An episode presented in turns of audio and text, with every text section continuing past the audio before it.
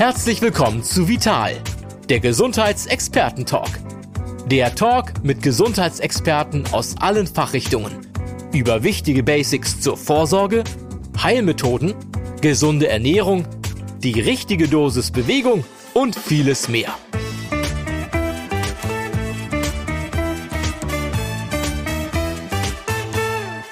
Ich sage allen Zuhörerinnen und Zuhörern herzlich willkommen. Ich bin Imme Bohn, Leiterin des Ressorts Food bei der Vital. Und ich freue mich wirklich riesig, heute Volker Mehl als Gast zu haben und mit ihm über das Thema Ayurveda zu sprechen. Volker gehört zu den, ich würde mal sagen, renommiertesten Ayurveda-Menschen in Deutschland. Er ist schon seit 20 Jahren mit Ayurveda beschäftigt, hat inzwischen sein zwölftes Buch veröffentlicht, hat ein eigenes Gesundheitszentrum, in dem er Ayurveda-Ausbildung regelmäßig durchführt und weiß über Ayurveda richtig gut Bescheid. Herzlich willkommen, Volker. Ja, ähm, liebe Immer, vielen Dank ähm, für die Einladung. Und ja, freue mich sehr, dass es mal geklappt hat, ähm, weil wir haben ja, was ja die wenigsten wissen, eine gewisse Historie zusammen, auch über die ähm, Vital. Und mein erstes Buch, also das, das erste große Shooting damals war ja zusammen noch äh, mit euch damals, also in der guten alten Zeit, ähm, in Anführungszeichen. Und äh, ja, deshalb freut es mich, dass wir jetzt nach zehn Jahren oder elf Jahren mal wieder hier zusammenkommen. Genau. Es ging damals um das Buch Koch dich glücklich mit Ayurveda. Und da will ich doch gleich mal anknüpfen. Ähm, hast du oder würdest du sagen, man kann sich mit Ayurveda glücklich kochen? Ja, also das war ja damals so ähm, meine Theorie und auch die, die These. Ähm, in der Tat, ja, dass es Ernährung ja viel mehr ist wie nur das Zusammenfügen von Inhaltsstoffen und Bestandteilen. Es ist ja in dem Sinne auch ein Prozess, wo es um Ernährung übergeordnet geht. Und da spielen Emotionen natürlich auch eine, eine besondere Rolle.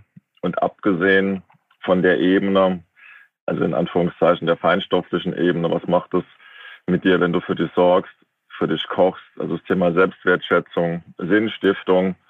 Ja, also nicht ohne Grund gibt es bei Handwerkern weniger Depressionen, ähm, weil als Koch fragst du dich hinterher nicht, was habe ich heute eigentlich den ganzen Tag gemacht. Ähm, und dann natürlich auch die funktionale Ebene ähm, von Inhaltsstoffen, wo man ja mittlerweile auch weiß, wie ähm, wichtig zum Beispiel beim Thema Depression die richtige Kombination von Nahrungsmitteln ist. Also insofern gibt es zwei Ebenen und deshalb bin ich nach wie vor bei der These, dass äh, Kochen glücklich machen kann und mit dem Know-how vom Ayurveda kommt da nochmal äh, ein richtiges Pfund auch dazu. Mhm. Du ähm, bist ja jetzt schon seit 20 Jahren dabei und mich würde ähm, nochmal interessieren, was hat eigentlich äh, für dich damals den Ausschlag gegeben, äh, dich für Ayurveda in, zu interessieren? Gab es da also den einen Moment, wo das losging bei dir? Mm, nee, also es ähm, gab jetzt nicht so den ähm, Blitzschlagmoment, den sich dann viele vielleicht vorstellen nach dem Motto, so, ähm, der Erleuchtungsmoment in der Morgenmeditation auf dem Berg. Ähm, das war mehr so ein, ja, so ein längerer, ähm, längerer Weg. Also grundsätzlich fing es bei, äh, bei mir damit erstmal an, dass ich immer schon so ein Interesse hatte für das Leben als solches. Also ne, mich hat immer schon mehr interessiert, wo kommen wir eigentlich her, wo gehen wir hin, so übergeordnet. Das fand ich immer schon spannender wie Vektorenrechnung oder Statistik. Ähm, das war mal ein Aspekt. Und ja, dann, wenn du es so nennen willst, gab es ein Ereignis oder ein Erlebnis.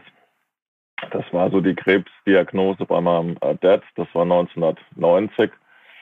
Ähm, und daraus resultiert natürlich die ganzen Behandlungen und, und, und. Was aber spannend war, die Diagnose damals oder Prognose besser gesagt, ähm, hat vorhergesagt, also wenn es gut geht, hat er noch sechs Monate und da wurden aber noch über elf Jahre draus. Wow. Ähm, das war sehr beeindruckend, weil er von einem Arzt behandelt wurde, also ein ganz normaler Kassenarzt, der aber schon seit Jahrzehnten mit, wir würden das ja heute nennen, alternativen Heilmethoden gearbeitet hat, also mit einer russischen Geistheilerin, mit einem TCMler, der einfach genau das schon immer integriert hat, was Ayurveda sagt, äh, man möge alles Wissen der Welt integrieren, wenn es der Heilung dient.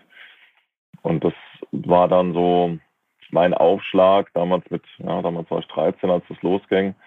Und ähm, habe mich im Rahmen dessen mit verschiedenen Aspekten, Heilungsmethoden, also von ganz pragmatisch äh, chirurgischen Fachzeitschriften irgendwie, was man halt damals so in die Finger bekommen hat, bis hin zur Geistheilung. Ähm, und beim Ayurveda bin ich dann hängen geblieben. Das war, das war so ein Schlüsselmoment, weil ich schon nach dem ersten Ausbildungswochenende bei mir damals gemerkt habe, das ist genau das, was ich will, mhm. weil es das zusammenbringt, was mir wichtig ist. Also zum einen handfest, also auch mit beiden Füßen auf dem Boden und aber trotzdem auch eine gewisse spirituelle Ebene. Mhm. Weil im Ayurveda schließt sich Mantra-Therapie und Chirurgie nicht aus, sondern es ist beides Teil von einem Konzept. Mhm. Und so kam das dann und dann bin ich im positiven Sinn äh, hängen geblieben. Also ich sage meinen Leuten immer, also Ayurveda ist wie ein Kaugummi am Schuh. Wenn du einmal reingetreten bist, ist es unmöglich, es wieder loszukriegen. Ja. Das bleibt dann kleben. Und ähm, Du bist ja jetzt seit 20 Jahren dabei. Würdest du sagen, äh, dass äh, Ayurveda oder speziell die ayurvedische Ernährung äh, heute mehr in der Gesellschaft angekommen ist schon? Also hat sich das Stück für Stück schon etwas etabliert? Ja, definitiv. Ähm, auch wenn nicht überall Ayurveda draufsteht, wie Ayurveda drin ist. Ja? Mhm. Also das, ähm, sagen wir, die Aspekte des Ayurveda, also die ganzen übergeordneten ähm, Aspekte hast du natürlich schon drin. Also wenn man jetzt mal Ayurveda nicht nur sieht als irgendwas Indisches, wo du Curry verwendest, sondern die Bedeutung, die Ernährung hat, ähm, die Wirkweise ähm, von Ernährung. Also ganz gut kann man das daran festmachen. Ich nenne das immer so den, den Porridge-Barometer. Ähm, als damals Koch dich glücklich auf den Markt gekommen ist, 2011. Und ich war dann unterwegs, ähm, bei Lesungen und Veranstaltungen habe zum Thema warmes Frühstück erzählt. Ja, warmes Frühstück im Ayurveda und wegen Brei und so. Und dann haben dann viele so ein bisschen gelächelt, ja, also nach dem Motto, ja, warmes Frühstück haben wir auch. Das ist äh, bei uns Speck, Toastbrot und Rührei. Ähm, so Thema Brei ist was von der Oma. Und wenn du heute in den Supermarkt oder in den Bioladen gehst, hast du stellenweise zehn Regalmeter Porridge. Ja. Gab es schon immer, hieß halt bei der Oma nur Haferflocken. Ja, heute heißt ähm, Superfood Porridge und die Leute zahlen den vierfachen Preis wie vor zehn Jahren für Haferflocken. Ähm, aber die Entwicklung ist auf jeden Fall spannend. Oder Golden Milk. Also mhm. ist ja auch so ein gehyptes Trendding. Ähm, das sind im Prinzip uralte ähm, Sachen. Ähm, Ernährung, Bewegung, Meditation. Das sind alles die ähm, sogenannten modernen Trendthemen. Das ist seit Jahrtausenden die die DNA ähm, vom Ayurveda, äh, abgeleitet von einer Verbundenheit für die Natur, die dich umgibt, daraus ähm, Rückschlüsse auch zu ziehen und das für deinen Lebensalltag ähm, abzuleiten. Ne? Das ist so eigentlich die Hauptebene. Wir verbinden ja Ayurveda immer noch mit ähm, exotisch und dann macht man zwei Wochen eine Kur und ähm, also Ayurveda ist Punkt 1 bis 10, mhm. so ist es eigentlich gar nicht. Ayurveda ist nicht das Abarbeiten von Punkten, sondern in erster Linie ein Gefühl für Verbundenheit ähm, und Wertschätzung. Mhm. Das, ähm, das mit dem Porridge, du sagst, äh, heute gibt es äh, regaleweise Porridge. Das heißt, ähm, dann gibt es sicherlich auch schon eine ganze Menge Menschen, die sich so ein bisschen ayurvedisch, ohne dass sie es überhaupt äh, bewusst machen, ernähren, wenn sie morgens Porridge essen. Ähm, Definitiv. Da komme ich dann mal auf ähm, anderes, was im Ayurvedischen noch typisch ist. Magst du vielleicht mal ein bisschen erzählen, was, ähm, was so die Ernährungsweise im Ayurveda eigentlich ausmacht? Also man hat ja so ein bisschen das Gefühl, es kommt eigentlich kein Brot vor und so ein Spiegelei darf ich eigentlich auch nicht essen. Ist das wirklich so?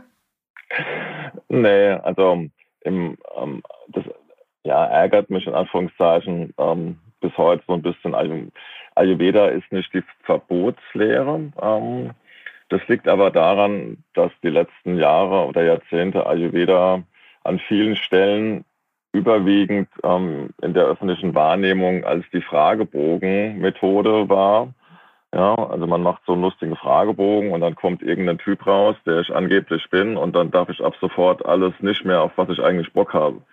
Ähm, und das ist schade, weil erstaunlicherweise in den, in den uralten klassischen Texten des Ayurveda taucht das, was ähm, da draußen als Doshas bekannt ist, nur an drei oder vier Textstellen überhaupt auf. Ja? Also mhm. ähm, das, was wir aktuell von Ayurveda wissen oder als Ayurveda halten, ist, ja, wenn du hochfährst an die, an die Nordsee und nimmst dir eine Espresso-Tasse Wasser, das ist ungefähr das, was wir gerade von Ayurveda wissen. Ja? Und die ganze Fläche drumherum ist noch relativ unerkannt. Und deshalb ist Ayurveda jetzt nicht das, was verbietet, sondern Ayurveda ist in erster Linie das, was Sinn macht. Mhm. Ja? Ähm, also es geht nicht darum, exotische Dinge zu nehmen, dass es nur Curry ist. Es geht im, im ersten Moment darum, sich körperverbunden, naturverbunden und auch körperintelligent zu ernähren. Ja, das ist erstmal die Hauptidee, weil sagen wir, es gibt Dinge, die der Körper mitmacht und es gibt Dinge, die für den Körper Sinn machen. Also man schaut ja die Stones an. Ähm, gut, Kollege Watts ist jetzt äh, von uns gegangen. Aber die Jungs haben mit Sicherheit auch 60 oder 70 Jahre Dinge gemacht, die nicht unbedingt im Sinne des Ayurveda waren. Ähm, dafür aber wahrscheinlich ein sehr sinnerfülltes und sinnstiftendes Leben hatten. Ne? Also die Grundprinzipien, was Ernährung angeht, ist relativ einfach. Ja, das sind eigentlich nur eine Handvoll Aspekte, mhm. die es ähm, zu berücksichtigen gilt. Und da geht es jetzt nicht darum, es zu verbieten. Es sind lediglich Empfehlungen die sich die letzten Jahrtausende bewährt haben.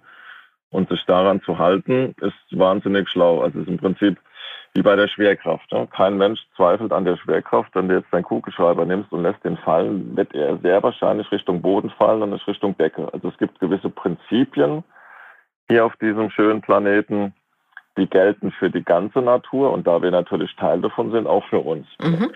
Erstmal Vorrede, bezogen auf die Ernährung ist es relativ simpel. Punkt eins, das gilt eigentlich für jedes Lebewesen oder für jeden Mensch, ähm, möglichst frische, unverarbeitete Lebensmittel. So. Also je weniger Verarbeitungsschritte, umso besser. Mhm. Also direkt von der Natur, ähm, vom Feld auf den Tisch. Ähm, Im Optimalfall, dass man auch Lebensmittel isst, die mal wirklich die Sonne gesehen haben und nicht in irgendwelchen ähm, Fabriken zusammengedengelt wurden. Ähm, also frisch, unverarbeitet ist schon mal Punkt eins. Ähm, Michael Pollan, ein amerikanischer Journalist, hat den netten Satz gesagt, man sollte eigentlich nichts essen, was die Oma nicht als Essen ähm, identifizieren würde. Ne? Also das ist auch schon mal zurück ähm, zur Oma. Dann der nächste Aspekt ist möglichst warm essen oder Lebensmittel, die Feuer gesehen haben. Heißt ganz banal, ähm, mein Ofengemüse, das ich mir vorbereitet habe und am nächsten Tag mitnehme auf die Arbeit, selbst wenn ich es kalt esse, aus verschiedenen Gründen, kein Ofen in der Firma, was auch immer, keine Zeit zum Kochen, ist es immer noch körperkonformer und körperintelligenter, ähm, wie alles ähm, roh zu essen. Ja. Ich mhm. weiß, da wird jetzt der ein oder andere zucken und Rohkost und Vitamine. So, das ist aber die Ebene der Einzelteile die es, um, die es im Ayurveda nicht geht. Also es geht nicht darum, ist es Vitamin optimiert oder ideologisch korrekt, sondern macht es für den Körper Sinn.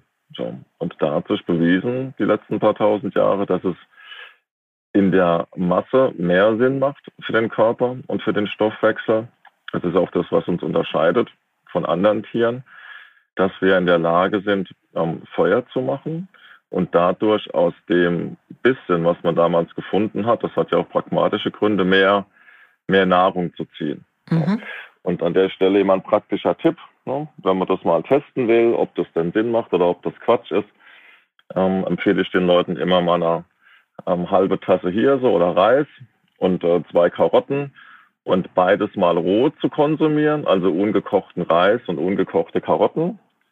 Oder dasselbe einfach dann mal in den Topf zu geben und zu köcheln, um einfach mal zu schauen, zum einen, wie schmeckt es, wie viel Nährung ähm, steckt da drin und was macht es mit meinem Körper. Mhm. So. Ähm, und ein weiterer wichtiger Aspekt, auch das klingt so banal, ähm, ist zum Beispiel in Ruhe essen und gut kauen. So. Ähm, das sind so die die einfachen Dinge, aber offenbar, wir leben ja in einer Zeit, wo erwachsene Menschen mehrere hundert Euro am Tag ausgeben, damit sie in der Kurklinik sitzen und ihnen jemand sagt, die sollen bitte in Ruhe essen und in Ruhe kauen, Und wenn es geht, nächste Empfehlung aus dem Ayurveda, nicht mehr essen, wie in beide Hände passt. Also die typische Schale. Mhm. So. Ähm, und wenn du dich daran hältst, also frische Lebensmittel möglichst warm, oder wenn du Rohkost isst, was jetzt nicht verboten ist, macht es eben Sinn, es über die Mittagszeit zu machen oder gute Gewürze zu verwenden. Also ein bisschen Chili, bisschen Ingwer, bisschen Pfeffer. Ja, weil ich kann ja zum einen Feuer zugeben oder kochen, indem ich den Herd anmache, oder ich kann Feuer zufügen, indem ich scharfe Gewürze verwende. Mhm. Ja, ähm, das dann anständig kauen, in Ruhe essen und pro Mahlzeit eigentlich nur das essen, was in beide Handflächen passt. So. Mhm. Ähm, und, und, da hast du mehrere Fliegen mit einer Klappe geschlagen, ne? weil du sparst dir die Detox-Kur, du sparst dir den Kautrainer und den Achtsamkeitsworkshop. Das kannst du alles relativ kostengünstig in der eigenen Küche machen. Und ähm, du, äh, du sagst, das muss, also gut ist es, wenn äh, das, wenn das Nahrungsmittel schon Feuer gesehen hat. Das heißt, ähm, ich würde gerne noch mal von dir wissen, welche Rolle spielt ähm, dann das andere Feuer, um, dies, um das es auch geht, nämlich das Verdauungsfeuer. Also das Verdauungsfeuer ist ja die Seite, die wir im Körper mhm. sozusagen haben, um dieses Nahrungsmittel dann ähm, aufzuspalten. Ist da auch etwas zu beachten bei diesem Verdauungsfeuer? Ja, das ist dann die, die andere Ebene, dass es natürlich ganz pragmatisch hilft, ähm, um deinen Stoffwechsel ähm, zu entlasten ähm, wenn es vorher schon mal Feuer gesehen hat. Ne? Also wenn du es im Vorfeld gekocht oder gut gewürzt hast, weil im Prinzip ähm, rein strukturell, ähm, chemisch, physikalisch passiert ja im Magen was ähnliches wie im Kochtopf. Ne? Also es gibt gewisse Vorgänge, die passieren, Stoffe werden aufgespalten und, und, und. Und da kannst du dann deinem Körper Arbeit mit abnehmen. Ja? Und die andere Ebene Richtung Therapie. Im Ayurveda der Begriff für Krankheit Ama heißt übersetzt so viel wie ungekocht oder nicht wirklich gut verstoffwechselt. Mhm. Und das hat natürlich auch zwei Ebenen. Das ist zum einen die Ebene körperlich, also dass du einfach mehr aufnimmst, wie du verbrennen kannst. Also wenn du so einen Holzofen hast und schmeißt mehr Holz rein, wie du verbrennen kannst, kann es sein, dass sich Asche und Stoffe ablagern und dein Ofen zumüllen und dann Feuer immer kleiner wird. Ähm, da kommen auch die typischen Empfehlungen aus dem Ayurveda her mit dem warmen Wasser morgens, äh, mit den Gewürzen, weil man sagt, was jetzt donnerstags in den Körper gelangt, sollte freitags wieder draußen sein. Ah, okay. Also Stoffwechsel, Ausscheidung, ähm, eben in dem Bewusstsein, je länger Stoffe im Körper verbleiben, desto größer ist die Gefahr, dass es sich ablagert, dass es Gärprozesse, dass es Fäulnisprozesse wie bei Blähung, das ist ja nichts anderes wie ein Fäulnisprozess.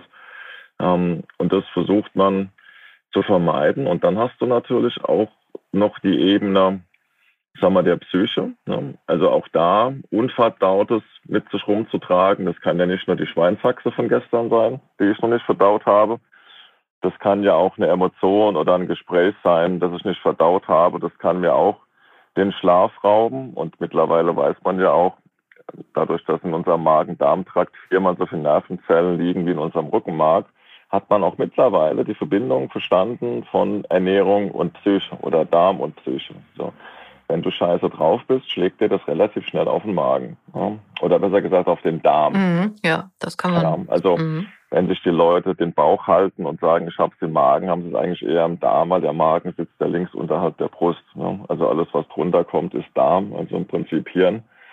Ähm, und das ist ein ganz wichtiger Aspekt, gerade was die, die Psyche angeht. Ja? Also das ist so eine Erfahrung, die, die auch wir hier machen, wenn Menschen zu uns kommen. Wenn man mal so anfängt, es, es geht um Ernährung, da bist du aber relativ schnell im Bereich der Psyche.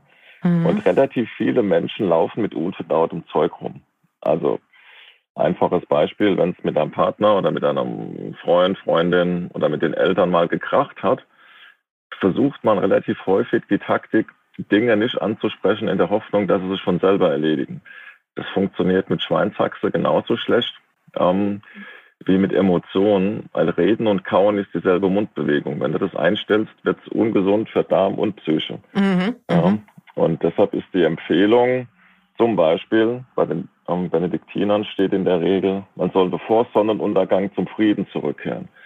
Das ist nichts anderes. Wenn dir was auf dem Magen liegt, hat man vielleicht schon mal erlebt, ja, es wird erst dann besser, wenn man es verdaut, wenn man drüber spricht, wenn man mal einen Hörer in die Hand nimmt, wenn man sich mal entschuldigt, wenn man mal das Gespräch sucht.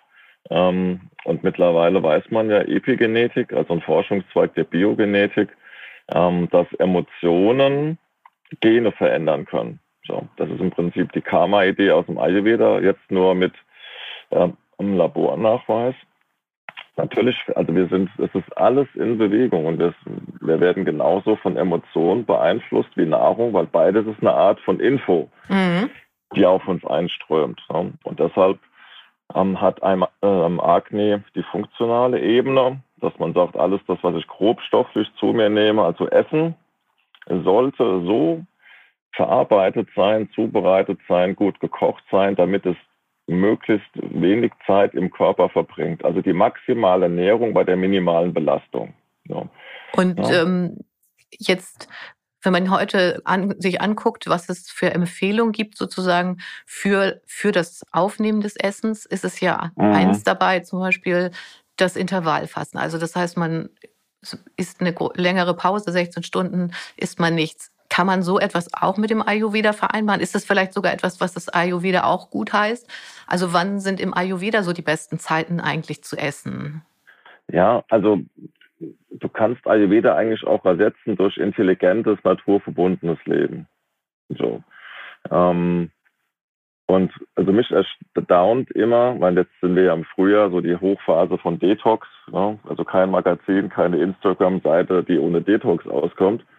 Ähm, also ich finde dann immer erstaunlich, dass Menschen über sich, über ihren Körper, über ihren Geist so ein bisschen in der dritten Person reden. Also er, der Körper muss entgiftet werden. Er, mein Geist, hat Stress. So, also erstmal diese Verbindung zu haben, nein, das bin ich wirklich. Ne? Also ich bin integrativer Teil von mir und Teil von dem Spiel da draußen. So, so erstmal so dieses, dieses Ding Verbindung. Also es ist jetzt nur kein technischer Apparat, den man möglichst irgendwie ähm, energieoptimal oder ähm, Vitalstoff optimal versorgt. Ja, und dann jetzt zum Thema Intervallfasten. Ähm, ich sage auch immer dazu normal essen. Mhm. So. Ähm, weil es gibt ja keine bessere Möglichkeit, deinem Körper sinnlos im Weg rumzustehen, wie dauernd zu essen. Ähm, weil neben Denken ist ja Ernährung somit das Aufwendigste, was unser Körper an der Stoffwechsel zu leisten hat. Deshalb geht ja beides selten gut zusammen. Also wenn du hier den Magen vollgeschlagen hast und sollst dann einen schlauen Text schreiben, na, dann wird es relativ eng, ne? mhm. weil der Körper muss sich entscheiden, wo packe ich jetzt die Energie hin. Und deshalb ist es für den Körper schon immer intelligenter gewesen, weniger zu essen wie zu viel. Mhm. So. Ähm, weil unsere ganze Ernährungsentwicklung, unsere ganze Ernährungsbiologie kommt ja aus historischen Gründen, aus evolutionsmäßigen Gründen mit Nahrungsentzug auch viel besser klar wie mit zu viel Essen. Ja, das ist ja dieses sogenannte Fastenhigh, weil ein Körper kann ja locker 10, 15 Tage ähm, oder stellenweise bis zu 40 Tagen ähm, auf äh, Nahrung verzichten, auf feste Nahrung, sofern du genug Flüssigkeit zuführst. Dein Körper hat aber ein Riesenproblem damit, wenn du fünf, sechs, sieben Mal am Tag isst. Ja, weil dann schmeißt du so viel Rohstoffe in deine Fabrik, dass dein Körper ja gar nicht mehr weiß, wohin mit dem ganzen Material. Ja. Und deshalb ist das, mein Intervallfasten ist im Prinzip auch Ayurveda, ohne dass es draufsteht. Ja. Mhm. Das ist genau die Idee, dass man sagt, man lässt dem Körper eine gewisse Zeit für die Verarbeitung und man reduziert bewusst die Nahrungszufuhr. Das ist ja das, was ich vorher meinte. Es kommt nicht auf die Masse an, es kommt auf die Qualität an. Also die, das ist die Schale reicht dir. Wenn du so eine ganz normale Schale hast, dann hast du halt was intelligent gekochtes drin. Ballaststoffe, Kohlenhydrate, gute Eiweiße, also einen klassischen Gemüseeintopf mit Hülsenfrüchten und Naturreis und kaust den anständig, reicht dir das über Stunden. Ja? Mhm. Weil dann hat dein Körper ja in Ruhe Zeit, auch durchzuputzen, weil das ist ja hochaufwendig. Also was dieser Körper jeden Tag leistet, ist ja unfassbar. Ja, an, also so eine kleine Zahl. Ähm, unser Knochenmark produziert jede Sekunde eine Million rote Blutkörperchen. So. Unsere Lunge bewegt zwischen 10 und 20.000 Liter Volumen jeden. Einfach so nebenbei. Ne? Mhm. Plus das ganze Blut, was durchläuft, plus die ganze Entgiftung, was da einfach so nebenbei. So. Und das braucht zum einen Energie, hochwertige Energie. Und auf der anderen Seite muss da gewährleistet sein, wie bei einer guten Müllabfuhr, dass das, was dabei entsteht, was der Wiener Fabrik, wenn Zellen produziert werden, entsteht Abfälle und, und, und, das muss raus. Also wenn ich dafür sorge, meinen Körper intelligent, körperkonform mit Energie zu versorgen und auf der anderen Seite Sorge zu tragen, dass es bei mir im Körper nicht aussieht wie im Sommer in Neapel, wenn die Müllabfuhr streikt, ja, umso besser funktioniert mein Verdauungsfeuer, also meine Firewall. Und umso geringer ist die Gefahr, dass AMA, also ungekautes, ungekochtes, ähm, zurückbleibt. So. Und deshalb ist Intervallfasten im Prinzip anonymes Ayurveda, weil es körperintelligent und naturintelligent ist. Das heißt, ähm, wenn ich das mal ein bisschen zusammenfasse, macht es schon großen Sinn, morgens einen warmen Brei zu essen. Den kann man natürlich, wenn man jetzt jemand ist, der vielleicht nicht lieber ein bisschen was Herzhaftes mag, kann man den ja auch durchaus schon mit ein bisschen Gemüse machen und ein bisschen äh, herzhafte Gewürze und Salz oder so dran ja, machen. Also und ohne, ohne Frage, ja. Ne, und mittags ist dann eigentlich so die Zeit, wo ich eigentlich das meiste esse. Kann man das so sagen? Ja, also ich meine, das ist ja wie beim Segeln. Ja, wenn du ähm, auf der Elbe segeln willst, macht es ja Sinn, oder auf der Alster mit Wind ja, und nicht ohne Wind. Ne? Und dann muss, umso mehr musst du rudern. Das ist bei der Verdauung genauso. Ja, zwischen 10 und 14 Uhr, also so in der Mitte des Tages, ähm, haben wir die meiste Verdauungspower zur Verfügung. Mhm. Ja, und deshalb macht es halt auch Sinn, dann raus zu segeln, wenn der meiste Wind ist. So genauso macht es Sinn, die Hauptmahlzeit oder was schwer verdaubares, also kalte Sachen, ähm, Fleisch, Fisch, was auch immer, wenn da jemand Bock drauf hat, ähm, oder hier eine Quarkspeise oder was auch immer, eher mittags zu machen, ne? weil dann ist auch die, der Abstand bis zur Nacht noch relativ lang. Mhm. Ja, und das ist alles okay. Also ich sage immer, ähm, oder wenn mich Leute fragen, weil viele fragen mich auch, ist da noch was Normales? Also offenbar gibt es so die Vorstellung, man macht irgendwie zwei Wochen Ayurveda in Indien man macht da schräge Sachen und dann ist man wieder normal. Ähm, also ich sage dann immer, ich darf alles, ich mache nur nicht alles und das, was ich tue, folgt einer gewissen Logik. So.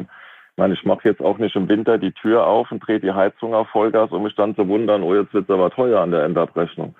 So, einfach Dinge zu tun, die meinem Körper gut tun und die ähm, Naturprinzipien einfach folgen.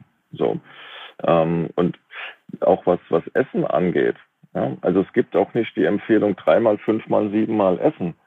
Ja, wenn du morgens aufstehst, und es ist nicht ungewöhnlich, dass man morgens nicht so viel Hunger hat. Ja, weil morgens das Stoffwechselniveau noch nicht so mit Vollgas unterwegs ist. Mhm. So.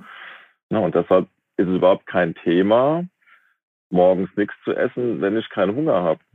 So, ähm, und dann ist die Frage, wenn ich morgens aufstehe und habe ähm, Hunger, dann ist es einmal die Fraktion ähm, süß. Ne? Für die gibt es die ganzen Porridge. Ähm, aber es mag ja nicht jeder süß. Ja. Also ähm, auch bei uns hier Anke, meine Frau, die ist morgens die ich mit süß, die ist eher so aus der Abteilung herzhaft. So, und deshalb ähm, ist es auch völlig okay, dass man morgens eine Suppe oder was Herzhaftes, Gemüse mit Curry was auch immer. Wenn du in Asien unterwegs bist, in Thailand oder in Vietnam, dann selten das morgens, dass man Vietnamesen sieht mit einem kalten Glas Milch und einem Schokocroissant. So, ne? Da gibt's morgens schon eine warme Brühe. Und das ist so das, was ich meine, wo ich mich auch seit Jahren immer so ein bisschen dagegen wehre, dass es dass Ernährung immer nur, wir reden immer nur über Inhalte und die äußere Form und nicht über die funktionale Ebene. So, also was macht Sinn? Morgens warm, warmes Wasser oder ein warmes Frühstück. Ob das dann süß oder herzhaft ist, ist erstmal nicht kriegsentscheidend. Wichtig ist die funktionale Ebene, dass es meinen Stoffwechsel entlastet. So. Ja, weil in der Ayurveda-Szene, die diskutieren sich dann die Hände blutig. Oh, ich bin aber ein Pitta-Typ, darf ich dann Dinkel oder Hirseflocken? So. Da sage ich immer relativ emotionslos. Also dein Darm ist total dankbar, wenn es erstmal was Warmes ist. Ja. Also ob es dann Dinkel, Hirse oder eine Thai-Suppe ist, das ist jetzt erstmal nicht so relevant. Genau, diese Pita, die du eben ansprichst, ist ja eine der drei, ja, wie sagt man, Bioenergien oder Doshas. Und ja. ähm, die, finde ich, machen das Ganze ja immer sehr kompliziert auf den ersten Blick. Also da gibt es diese Bioenergien, die sich einmal im Menschen widerspiegeln, im Charakter jedes Menschen, aber gleichzeitig auch in den Jahreszeiten, in den Tageszeiten. Kannst ja. du das vielleicht so ein kleines bisschen runtergebrochen erklären? Mhm. Also im Prinzip, ähm, also es gibt zwei, ähm, zwei Ebenen. Also erstmal diese, diese Bioenergien, das ist im Prinzip nichts anderes. Es funktioniert ähnlich wie die Grundfarben. So. Ne, aus den drei Grundfarben kann ich auch unendlich viele Farben mischen. Das ist ähm, in der Idee des Ayurveda ähnlich, dass ich aus diesen drei Grundprinzipien, aus diesen Energien, ähm, alle Lebewesen ähm, mischen kann oder dass die diese Mischung in unterschiedlichen Verteilungen ähm, enthalten. Deshalb funktioniert ja auch Ayurveda. Ne? Also einfaches Beispiel, selbst bei einem Atheisten wirkt Kurkuma entzündungshemmend. Ne? Also es gibt Prinzipien, die sind universell. Mhm. Ingwer wirkt auf der ganzen Welt gut bei Erkältung. Diabetes ist eine weltweite Krankheit. Wenn ich halt so viel Zucker in mich reinschütte, schmiert mir halt die Bauchspeicheldrüse weg. So. Das sind so universelle Prinzipien. Ähm, und die ähm, Idee der Doshas ist, dass man einen, einen, pragmatischen Leitfaden, eine Empfehlung findet, die mir Orientierung gibt, was meine Ernährung ähm, und meine Lebensführung angeht. Ist im Prinzip eine Bedienungsanleitung fürs Leben. Mhm. Ist allerdings nur einer von vielen Aspekten ähm, im Ayurveda, aber seit Jahren bei uns in der Wahrnehmung das absolut zentrale Ding. So. Und das führt zu wahnsinnig viel Verwechslung, ähm, weil da draußen häufig die, die Abweichung oder die mögliche ähm, Erkrankung mit der Urnatur, mit dem Urwesen des Menschen verwechselt wird. So, einfaches Beispiel. Hier kommt jemand zur Tür rein und äh, hat rote Haare äh, und hat eine Bindehautentzündung. So. Macht man im Ayurveda, wenn man nur mit Fragebögen arbeitet, relativ schnell draus, das ist ein Pitta-Typ. Ja. Ist es nicht. So, also therapeutisch korrekt wäre, es betritt jemand die Tür, der rote Haare hat und eine Bindehautentzündung. Heißt, seine Abweichung hat offenbar mit so viel Hitze zu tun, was aber nichts über seine Urnatur aussagt. Ne? Und das ist eine der meistverbreitetsten Irrtümer ähm, im Ayurveda, dass man immer die vermeintliche Abweichung mit der ähm, Urnatur verwechselt. Und das, ähm, das ist Quatsch. Die Doshas helfen total gut auf der Ebene, wenn es funktional wird. Also ne, eine Entzündung läuft auf der ganzen Welt nach ähnlichen Prinzipien ab. Ne? Also es hat mit Hitze, mit Rötung, mit Schwellung zu tun. So. Und deshalb ist auch die Therapie weltweit bei allen Menschen ähnlich, dass man entzündungshemmend arbeitet mit Heilkräutern, mit Ernährung, mit ähm, unter Umständen Massagen, was auch immer. So. Mhm. Und da helfen die Doshas total gut, ne? dass wenn jemand reinkommt und hat ähm, mit Hitze zu tun, mit Trockenheit, oder mit ähm, Ödemen, dass man weiß, ich greife in meine Schublade und welches Tool nehme ich jetzt, um bei Entzündung helfen zu können oder bei Trockenheit oder bei Wassereinlagerung. So. Ähm, und bezogen auf den Tag gibt mir das eine Orientierung, um beim Frühstück zu bleiben. Und von 6 bis 10 Uhr im Ayurveda ist die sogenannte Kapha-Energie, das Kapha-Dosha. Das ist die Kombination aus Wasser und Erde. Mhm. Ja, ähm, und spannend, das versuche ich allen meinen Leuten, die bei mir die Ausbildung zu machen. Ja, ich quäle sie in Anführungszeichen so lange, äh, damit solange sie hier sind, nicht, nicht Tabellen und Listen auswendig zu lernen, sondern sich auf Eigenschaften zu ähm, fokussieren. Ja, also dieses Kapha-Dosha, Wasser und Erde. So, was ist das? Kauft ihr einen Joghurt oder einen Quark? Ne? Das hat diese Eigenschaften. Es ist kalt, es ist schwer, es ist ölig, ne? es hat so, so ein bisschen schleimige ähm, mhm. Textur, es ist stabil. Ähm, und das ist morgens etwas stärker dominant. Und daraus resultiert jetzt die Logik, wenn ich das vermeiden will, ähm, ein Frühstück zu wählen, was das ausgleicht. Also ich mache es warm, ne, ich würze es gut, ja, ähm, ich nehme mir ein, ein, Getreide dafür mit, mit Hirse oder mit, ähm, mit Hafer oder mit Dinkel. Ja, da mhm. gibt es ein bisschen Zimt und Kardamom rein oder mache mir meine Thai-Gemüsebrühe. Dann habe ich das schon mal ausgeglichen. Ne? Mhm. Der Gegenentwurf wäre, das passiert häufig ähm, und gilt bei uns als gesund, dass man morgens einen, einen, kalten Joghurt hat, kaltes Obst, trinkt noch einen Orangensaft dazu. Dann kann es sein, dass der Begriff Doshas Gültigung oder Gültigkeit erhält, weil Dosha heißt übersetzt so viel wie das, was verderben kann.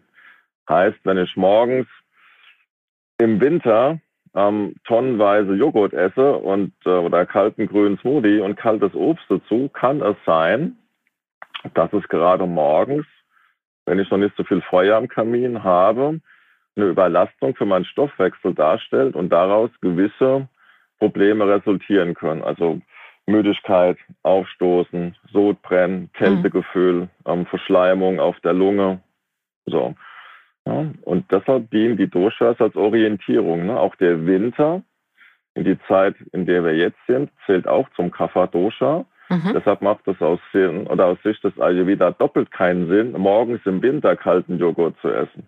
Ja, ja ich verstehe. Ähm, weißt du, weil das ist ähm, Schleim mit Schleim. Mhm. Und um mal ein Bild zu wählen, ne, die Lunge gehört auch zu dem System.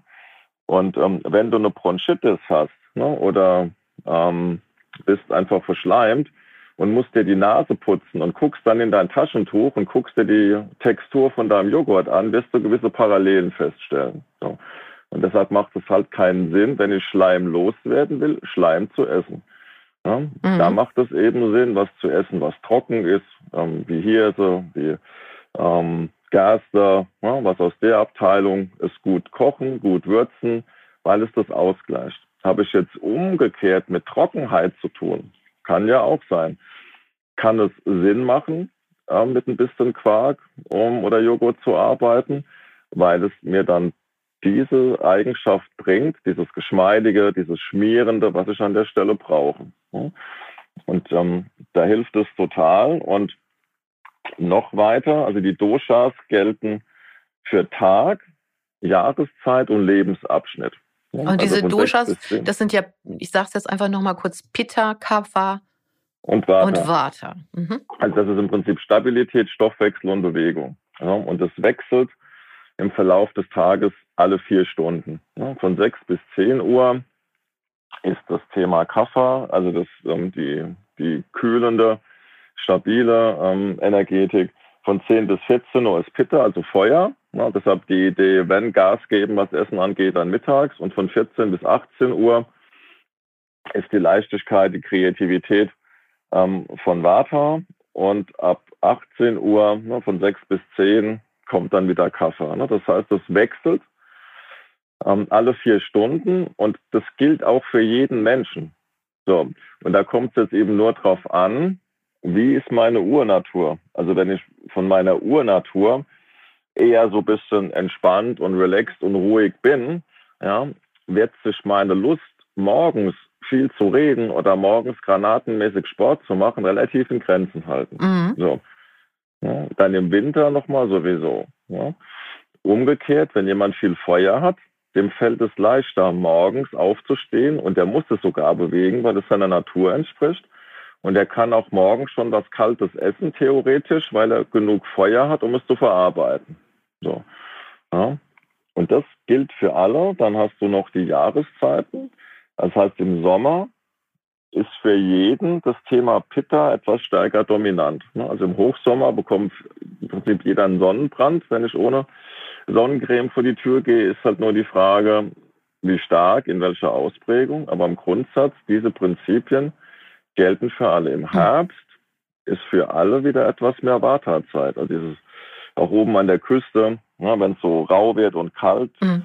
ähm, ist es eben für die Menschen, die mehr dieses Prinzip auch in sich tragen, die sind dafür etwas anfälliger, ja, also was Kälte angeht, was innere Unruhe angeht, dass die etwas stärker darauf auf sich achten sollen. Und das ist eigentlich der Schatz der Doshas, ist nicht mein Leben zu beschränken, sondern mir eine Idee zu geben, ähm, eine Orientierung zu geben, was mache ich jetzt intelligenterweise mit meinem Leben und mit meiner Ernährung, bezogen auf die Natur, die mich gerade umgibt. Mhm. Das heißt, ähm, würdest du schon sagen, dass es Sinn macht, wenn jemand sich in dieses Thema Ayurveda hineinbegeben will, erstmal auch zu schauen, welches Dosha er selber ist? Oder aus, auch welcher Mix? Also ja. es ist ja gar nicht so, dass es unbedingt nur eins ist, sondern oftmals sind es ja auch zwei. Ja, also wie gesagt, fast jeder, der hier reinkommt, will wissen, was bin ich für ein Dosha. Ähm, also viel wichtiger, also der aller, allererste Schritt. Es gibt einen sehr schönen Satz aus dem Ayurveda, den um, schreibt man Atreya zu, vor über zweieinhalbtausend Jahren, also einem Arzt und Priester. Und der hat den schönen Satz geprägt, dieses mein Wesen gleich der Welt oder dieses mein Wesen gleich der Natur. So bevor ich anfange, irgendwelche Dosha-Listen auswendig zu lernen, sollte ich eher mal ein, zwei Tage mit diesem Satz in Ruhe in die Meditation gehen, um mir der vollen Wucht dessen bewusst zu werden, was da eigentlich drinsteckt. Ja, also dieses, dieses völlige, im positiven Sinn Anerkenntnis, was uns so ein bisschen verloren gegangen ist, wir sind nicht die Krone der Schöpfung, nur weil wir äh, Handy in der Tasche haben, sondern wir sind elementarer Bestandteil dessen, was uns umgibt. Punkt. Das ist erstmal die aller, allererste Grundidee. Mhm. Und ähm, dann, ähm, was hilft, ist, sich erstmal mit, mit diesen elementaren Prinzipien zu beschäftigen, also was Ernährung angeht, ähm, zu starten mit den einfachen Dingen, zu schauen, was macht mein Körper, wie reagiert er, wenn ich mich umstelle, ein bisschen mehr warm esse, wie reagiert er morgens auf warmes Wasser, wie reagiert er drauf, wenn ich abends nichts Kaltes oder Ungekochtes esse. Wie reagiert mein Körper, wenn ich auf gewisse Routinen achte, gewisse Rituale? Was wären das zum Beispiel? Ähm, also ein ganz wichtiger Aspekt, aber das lernen viele Menschen dann wieder in einer Burnout-Klinik, ähm, ist Routine, Lebensführung, also auch Anker zu etablieren. Ja? Ähm, weil in einer Zeit, die relativ schnell ist, also das, was viele Menschen widerspiegeln, man, man steht morgens auf und ist irgendwie schon im Hessel, ähm, dass man es schafft, Ritualen, Routinen zu etablieren, zum Beispiel aufwachen und der Tag beginnt mit meinem warmen Wasser oder das ist, das ist für jeden ähm, was Individuelles. Da gibt es jetzt nicht, das ist richtig, das ist falsch. Die Empfehlung ist nur, im Verlauf eines Tages eine gewisse Routine zu entwickeln, die mir Orientierung und Struktur gibt. Ja, das kann alles Mögliche sein. Es kann weißes Wasser sein, es kann Kaffee sein, das kann erstmal drei, vier tiefe Atemzüge nehmen, das kann erstmal morgens ein Musikstück hören, damit der Tag eine Orientierung ähm, und eine Routine bekommt. Verstehe. Ja.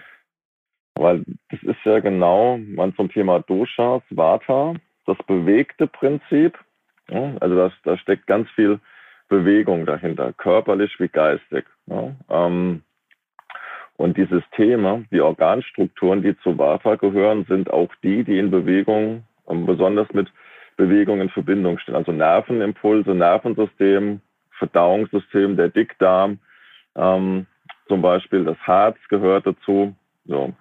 Ähm, und deshalb, wenn du mal aufmerksam die Welt verfolgst, also sagt man Leuten immer, wenn du den wenn man über den Zustand einer Gesellschaft was erfahren will, ist es immer hilfreich, Fernsehwerbung zu schauen und sich die Bestsellerlisten anzugucken.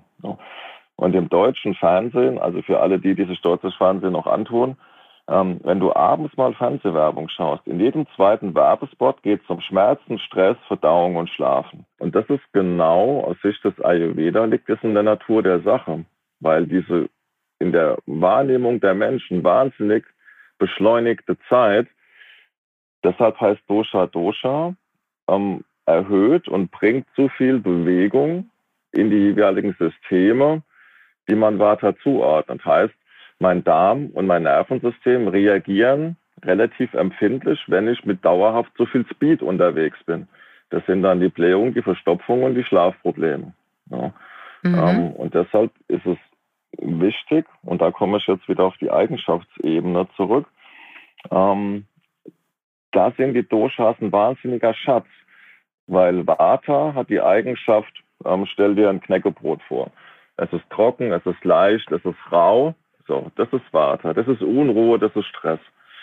Und wenn ich das beruhigen will, macht es eben keinen Sinn, einen kalten Salat mit Knäckebrot zu essen, weil es gut ist für die Figur, ja, sondern es ist viel schlauer, zum Beispiel eine gut gewürzte Kürbissuppe ähm, zu essen oder ein Ofengemüse mit einem extra Schlag Fett oder Mayonnaise noch drauf, mhm. weil es ist von der Eigenschaftsebene genau das Gegenteil. Es ist warm, es ist erdend, es ist schwer, es ist ein bisschen fettig. So. Ja, und das ist das, was viele Menschen dann versuchen, mit Schlaftabletten oder was auch immer künstlich herzustellen, was ich auf eine natürliche Art und Weise selber regulieren könnte. Mhm. Und da sind die Doshas spannend. Im Verständnis wie ein Handbuch, dass man sagt, naja, was ist es jetzt? Ist es Hitze, Kälte, Trockenheit? Und nicht, um rauszufinden, ähm, was bin ich für ein Typ. Weil wenn du das machst und gibst den Leuten so einen Fragebogen, wäre das im Prinzip genauso, wenn du aufgrund der Schuhgröße versuchst, auf seelische Aspekte zu schließen. Und das ist natürlich Nonsens.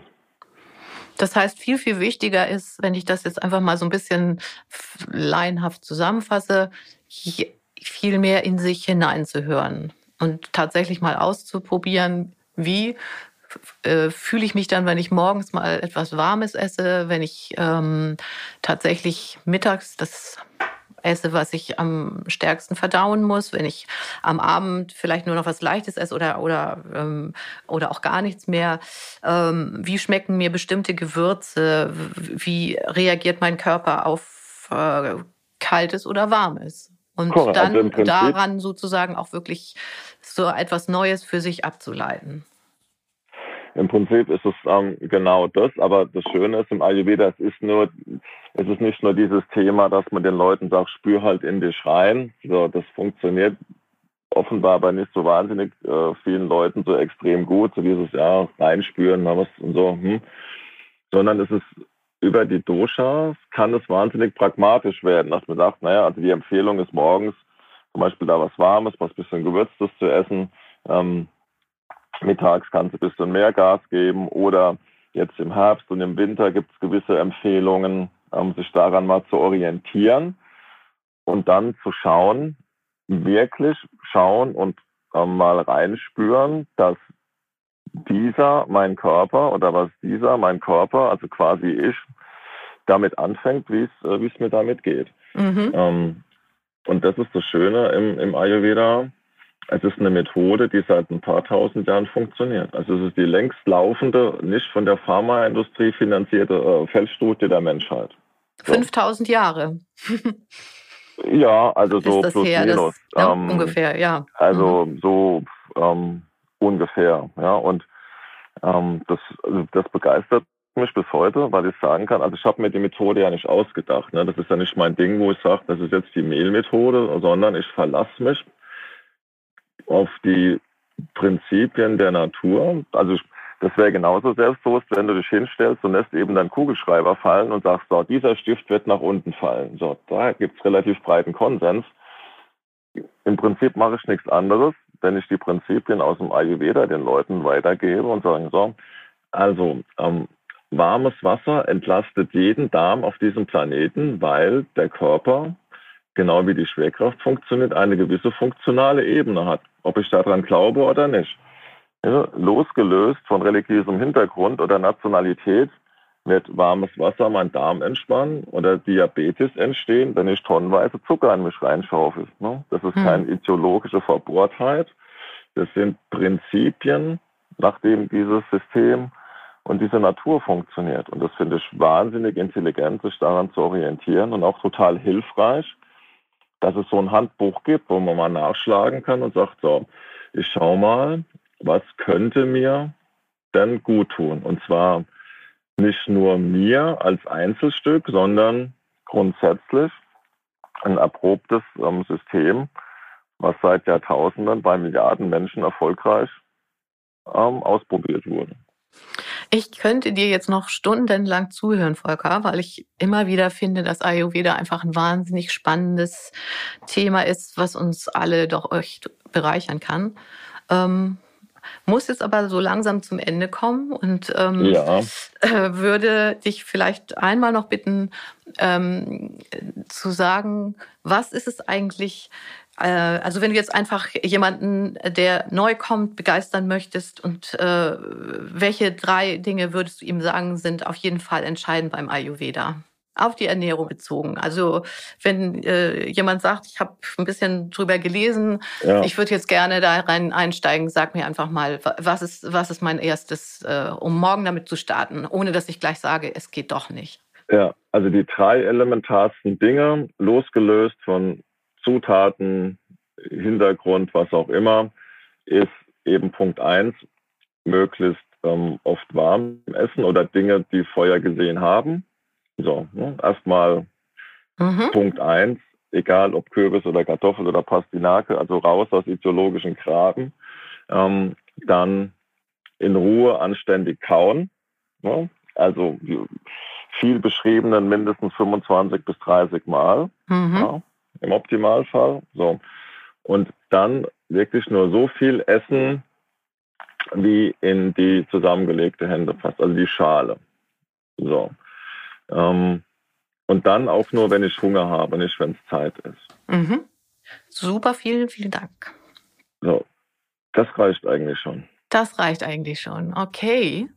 Dann ähm, ja, wünsche ich dir weiterhin alles Gute mit Ayurveda, mit dem, was du mit deinem neuen Buch Heilsam Kochen mit Ayurveda, das jetzt ja parallel dazu auch äh, bei uns in der Vital ein paar, mit ein paar Rezepten vorgestellt ist, äh, dass das ein erfolgreiches Buch wird. Du hast es zusammen mit Professor Dr. Dietrich Grönemeyer geschrieben und äh, es macht auch noch mal ganz deutlich, wie heilsam Ayurveda für die Gesundheit sein kann. In der Tat. Ich hoffe, dass es allen Zuhörern genauso wie mir gefallen hat, ein paar Eindrücke über Ayurveda durch dich zu bekommen. Und ich kann sagen, ich habe richtig Lust, mich noch mehr mit Ayurveda Power in meiner täglichen Ernährung aufzuladen. An alle draußen herzlichen Dank fürs Zuhören und bis zum nächsten Mal. Bis dann, ciao.